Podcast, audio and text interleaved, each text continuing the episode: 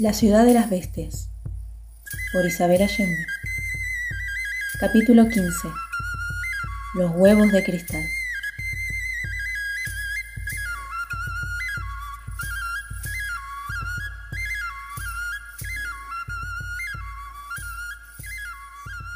A cambio de la música y la danza que habían recibido, las bestias otorgaron a los chicos lo que solicitaban. Les indicaron que ella debía subir al tope del tepuy, a las cumbres más altas, donde estaba el nido con los tres huevos prodigiosos de su visión. Por su parte, él debía descender a las profundidades de la tierra, donde se encontraba el agua de la salud. ¿Podemos ir juntos? Primero a la cima del tepuy y luego al fondo del cráter? preguntó Alex, pensando que las tareas serían más fáciles si las compartían. Las perezas negaron lentamente con la cabeza, y explicó que todo viaje al reino de los espíritus es solitario. Añadió que sólo disponían del día siguiente para cumplir cada uno su misión, porque sin falta, al anochecer, él debía volver al mundo exterior. Ese era su acuerdo con los dioses.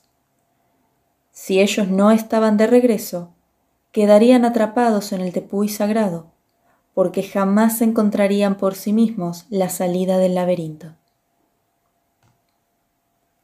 El resto del día, los jóvenes lo gastaron recorriendo el dorado y contándose sus cortas vidas.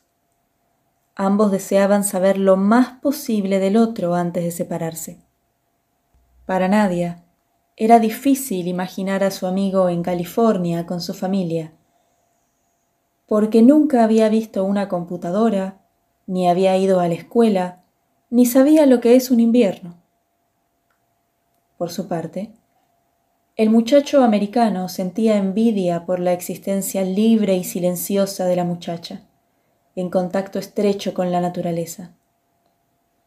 Nadia Santos poseía un sentido común y una sabiduría que a él le parecían inalcanzables. Nadia y Alexander se deleitaron ante las magníficas formaciones de mica y otros minerales de la ciudad, ante la flora inverosímil que brotaba por todas partes y los singulares animales e insectos que albergaba ese lugar. Se dieron cuenta que los dragones, como el de la caverna, que a veces cruzaban el aire, eran mansos como loros amaestrados. Llamaron a uno. Aterrizó con gracia a sus pies y pudieron tocarlo. Su piel era suave y fría como la de un pez. Tenía la mirada de un halcón y el aliento perfumado a flores. Se bañaron en las calientes lagunas y se hartaron de fruta, pero solo de aquellas que autorizaba Walimay. Había frutas y hongos mortales. Otros inducían visiones de pesadilla o destruían la voluntad. Otros borraban la memoria para siempre, según les explicó el chamán. Durante sus paseos, se topaban por aquí y por allá con las bestias, que pasaban la mayor parte de su existencia aletargadas. Una vez que consumían las hojas y frutas necesarias para alimentarse, pasaban el resto del día contemplando el tórrido paisaje circundante y el tapón de nubes que cerraba la boca del tepuy. Creen que el cielo es blanco y del tamaño de ese círculo, comentó Nadia y Alex respondió que ellos también tenían una visión parcial del cielo, que los astronautas sabían que no era azul, sino infinitamente profundo y oscuro. Esa noche se acostaron tarde y cansados. Durmieron lado a lado, sin tocarse porque hacía mucho calor, pero compartiendo el mismo sueño, como habían aprendido a hacer con los frutos mágicos de Walimay. Al amanecer del día siguiente, el viejo chamán entregó a Alexander Colt una calabaza vacía. y a Nadia Santos una calabaza con agua y una cesta que ella se amarró a la espalda. Les advirtió que una vez iniciado el viaje hacia las alturas, tanto como hacia las profundidades, no había vuelta atrás. Debían vencer los obstáculos o perecer en la empresa, porque regresar con las manos vacías era imposible. ¿Están seguros de que esto es lo que desean hacer? preguntó el chamán. Yo sí, decidió Nadia. No tenía idea para qué servían los huevos, ni por qué debía ir a buscarlos, pero no dudó de su visión. Debían ser muy valiosos o muy mágicos. Por ellos, estaba dispuesta a vencer su miedo más enraizado, el vértigo de la altura. Yo también, alegó Alex, pensando que iría hasta el mismo infierno con tal de salvar a su madre. Puede ser que vuelvan y puede ser que no vuelvan. Se despidió el brujo, indiferente, porque para él la frontera entre la vida y la muerte era apenas una línea de humo que la menor brisa podía borrar. Nadia desprendió a Borobá de su cintura y le explicó que no podía llevarlo donde ella iba. El mono se aferró a la pierna de Gualimay, gimiendo y amenazando con el puño pero no intentó desobedecerle. Los dos amigos se abrazaron estrechamente, atemorizados y conmovidos. Luego, cada uno partió en la dirección señalada por Walimay.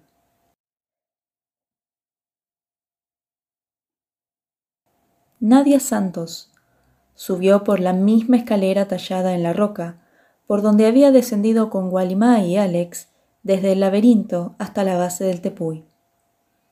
El ascenso hasta ese balcón no fue difícil, a pesar de que las gradas eran muy empinadas. Carecía de un pasamanos para sujetarse, y los peldaños eran agostos, irregulares y gastados. Luchando contra el vértigo, echó una mirada rápida hacia abajo y vio el extraordinario paisaje verde azul del valle. Envuelto en una tenue bruma, con la magnífica ciudad de oro al centro. Luego miró hacia arriba y sus ojos se perdieron en las nubes.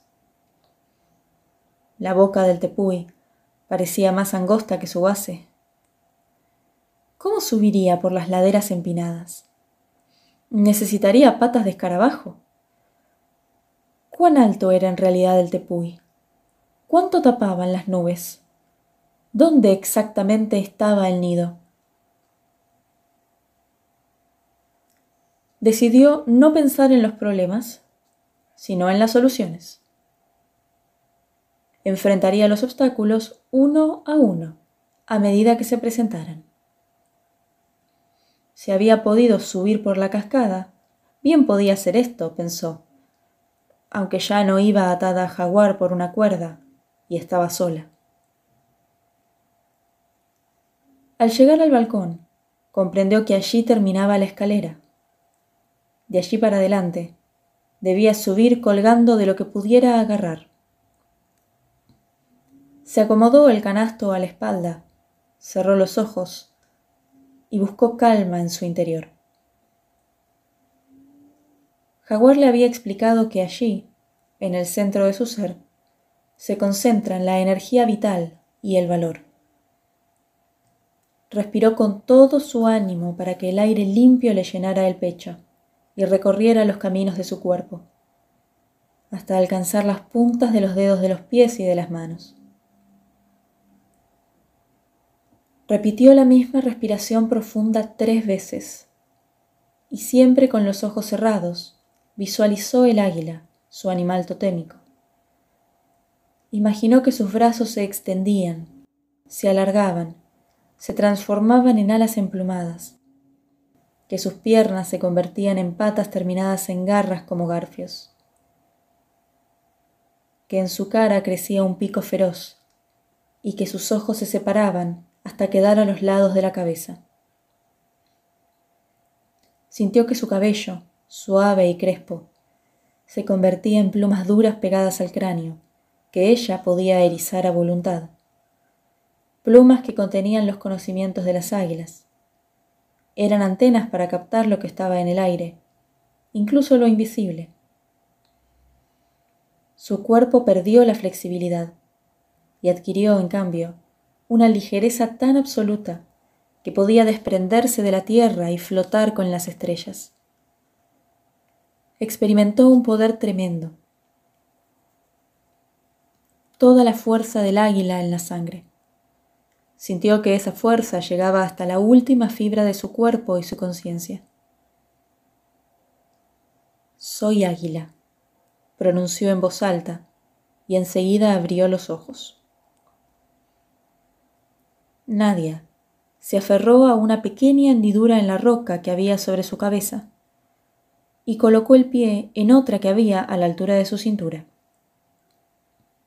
Hizo el cuerpo y se detuvo para encontrar el equilibrio. Levantó la otra mano y buscó más arriba, hasta que pudo pescarse de una raíz, mientras con el pie contrario tanteaba hasta dar con una grieta. Repitió el movimiento con la otra mano, buscando una saliente, y cuando lo halló, se elevó un poco más. La vegetación que crecía en las laderas la ayudaba. Había raíces, arbustos y lianas. También vio arañazos profundos en las piedras y en algunos troncos. Pensó que eran marcas de garras. Las bestias debían haber subido también en busca de alimento. O bien no conocían el mapa del laberinto, y cada vez que entraban o salían del tepuy, Debían ascender a la cima y descender por otro lado. Calculó que eso debía demorar días, tal vez semanas, dada la portentosa lentitud de esas gigantescas perezas. Una parte de su mente, aún activa, comprendió que el hueco del tepuy no era un cono invertido, como había supuesto por el efecto óptico de mirarlo desde abajo, sino que más bien se abría ligeramente.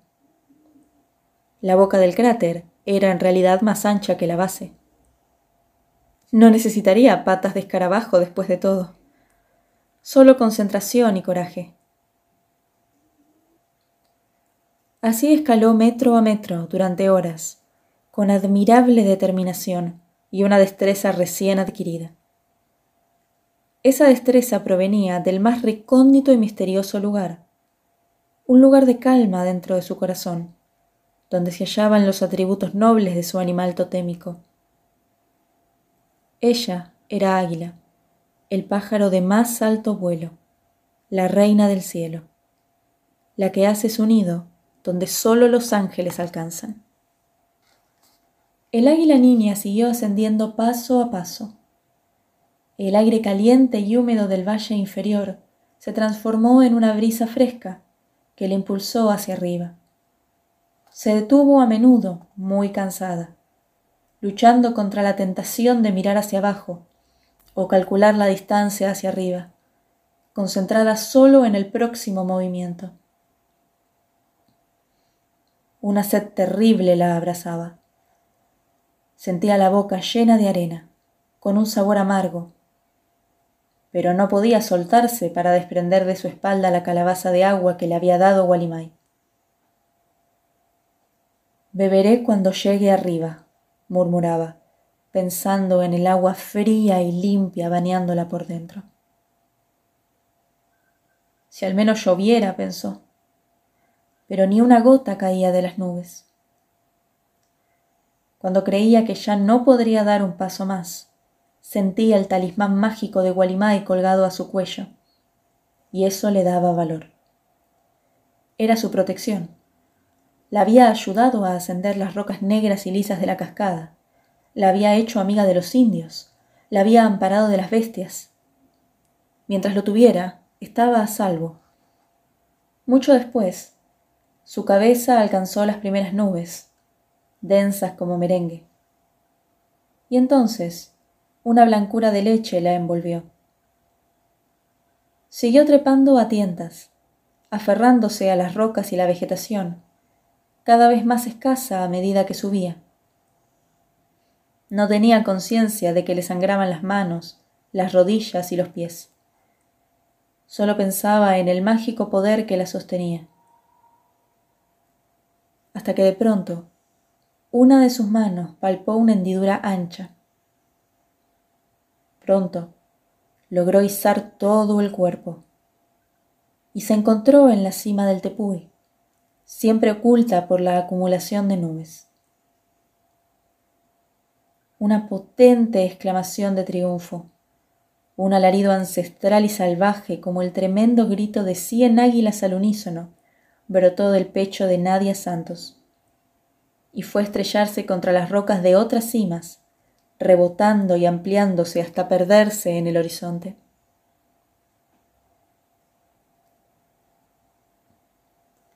La chica esperó inmóvil en la altura hasta que su grito se perdió en las últimas grietas de la gran meseta.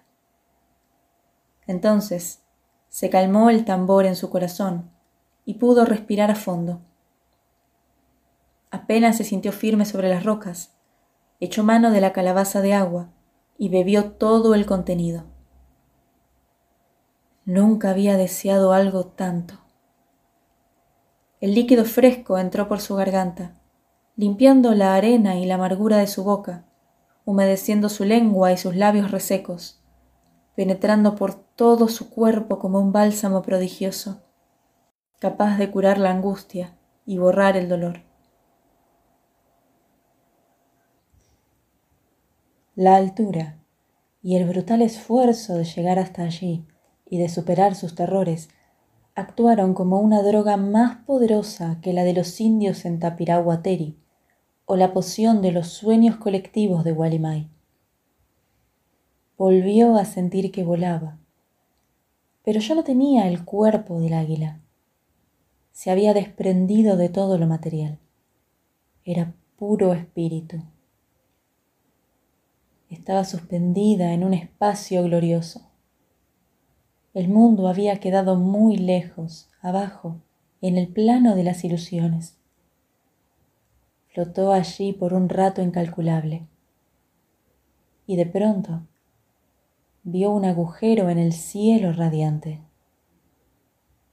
Sin vacilar, se lanzó como una flecha a través de esa apertura y entró en un espacio vacío y oscuro, como el infinito firmamento en una noche sin luna. Ese era el espacio absoluto de lo divino y de la muerte el espacio donde el espíritu mismo se disuelve. Ella era el vacío, sin deseos ni recuerdos. No había nada que temer. Allí permaneció fuera del tiempo. Pero en la cima del tepuy, el cuerpo de Nadia poco a poco la llamaba, reclamándola. El oxígeno devolvió a su mente el sentido de la realidad material. El agua le dio la energía necesaria para moverse. Finalmente, el espíritu de Nadia hizo el viaje inverso. Volvió a cruzar como una flecha la apertura en el vacío. Llegó a la bóveda gloriosa donde flotó unos instantes en la inmensa blancura. Y de allí pasó a la forma del águila. Debió resistir la tentación de volar para siempre sostenida por el viento y con un último esfuerzo regresar a su cuerpo de niña. Se encontró sentada en la cima del mundo y miró a su alrededor. Estaba en el punto más alto de una meseta rodeada del vasto silencio de las nubes. Aunque no podía ver la altura o la extensión del sitio donde se encontraba, calculó que el hoyo en el centro del tepuy era pequeño en comparación con la inmensidad de la montaña que lo contenía. El terreno se veía quebrado en hondas grietas, en parte rocoso y en otras cubierto de vegetación tupida. Supuso que pasaría mucho tiempo antes que los pájaros de acero de los Nahab exploraran ese lugar, porque era absurdo tratar de aterrizar allí, ni siquiera con un helicóptero.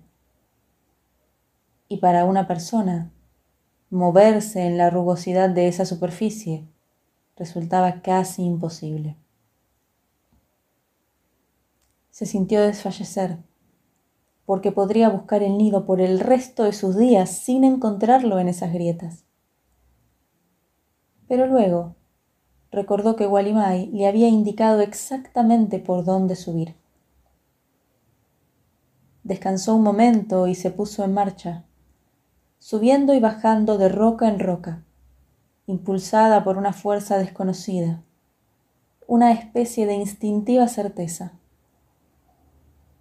No tuvo que ir lejos. A poca distancia, en una hendidura formada por grandes rocas, se encontraba el nido, y en su centro vio los tres huevos de cristal. Eran más pequeños y más brillantes que los de su visión. Maravillosos.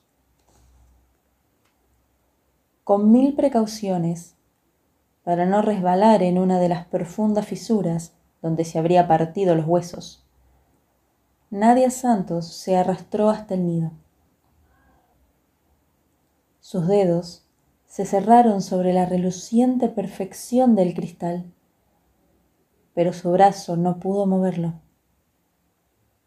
Extrañada, cogió otro huevo. No logró levantarlo, y tampoco el tercero. Era imposible que esos objetos, del tamaño de un huevo de tucán, pesaran de esa manera. ¿Qué sucedía? Los examinó, empujándolos por todos lados, hasta comprobar que no estaban pegados ni atornillados. Al contrario, parecían descansar casi flotando en el mullido colchón de palitos y plumas.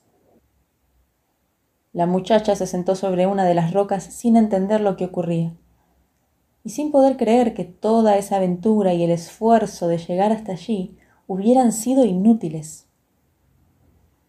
Tuvo fuerza sobrehumana para subir como una lagartija por las paredes internas del tepuy. Y ahora, cuando finalmente estaba en la cima, las fuerzas le fallaban para mover ni un milímetro el tesoro que había ido a buscar.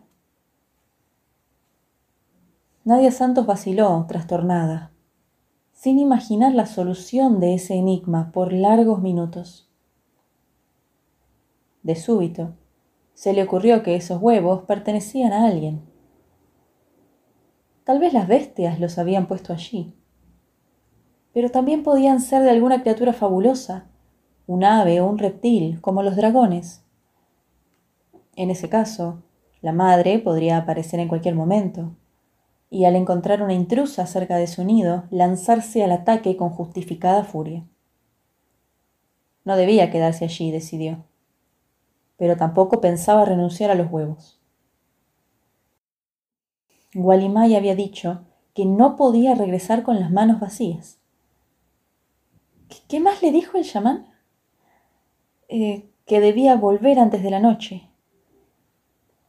Y entonces recordó lo que ese brujo sabio le había enseñado el día anterior. La ley de reciprocidad por cada cosa que uno toma, se debe dar otra a cambio. Se miró desconsolada. No tenía nada para dar. Solo llevaba puestos una camiseta, unos pantalones cortos y un canasto atado a la espalda. Al revisar su cuerpo, se dio cuenta por primera vez de arañazos, magulladuras y heridas abiertas que le habían producido las rocas al ascender la montaña su sangre, donde se concentraba la energía vital que le había permitido llegar hasta allí, era tal vez su única posesión valiosa. Se aproximó, presentando su cuerpo dolorido para que la sangre goteara sobre el nido. unas manchitas rojas salpicaron las suaves plumas. Al inclinarse, sintió el talismán contra su pecho y comprendió de inmediato que ese era el precio que debía pagar por los huevos. Dudó por largos minutos. Entregarlo significaba renunciar a los poderes mágicos de protección que ella atribuía al hueso tallado, regalo del chamán. Nunca tendría nada tan mágico como ese amuleto. Era mucho más importante para ella que los huevos, cuya utilidad no podía siquiera imaginar. No, no podía desprenderse de eso, decidió. Nadia cerró los ojos, agotada, mientras el sol que se filtraba por las nubes iba cambiando de color. Por unos instantes, regresó al sueño alucinante de la ayahuasca que tuvo en el funeral de Mocarita y volvió a ser el águila volando por un cielo blanco, suspendida por el viento, ligera y poderosa. Vio los huevos desde arriba, brillando en el nido, como en esa visión, y tuvo la misma certeza de entonces. Esos huevos contenían la salvación para la gente de la neblina. Por último, abrió los ojos con un suspiro, se quitó el talismán del cuello y lo colocó sobre el nido. Enseguida, estiró la mano y tocó uno de los huevos que al punto cedió y pudo levantarlo sin esfuerzo. Los otros dos fueron igualmente fáciles de tomar. Colocó los tres con cuidado en su canasto y se dispuso a descender por donde había subido. Aún se filtraba la luz del sol a través de las nubes. Calculó que el descenso debía ser más rápido y que llegaría abajo antes del anochecer, como le había advertido Walimai.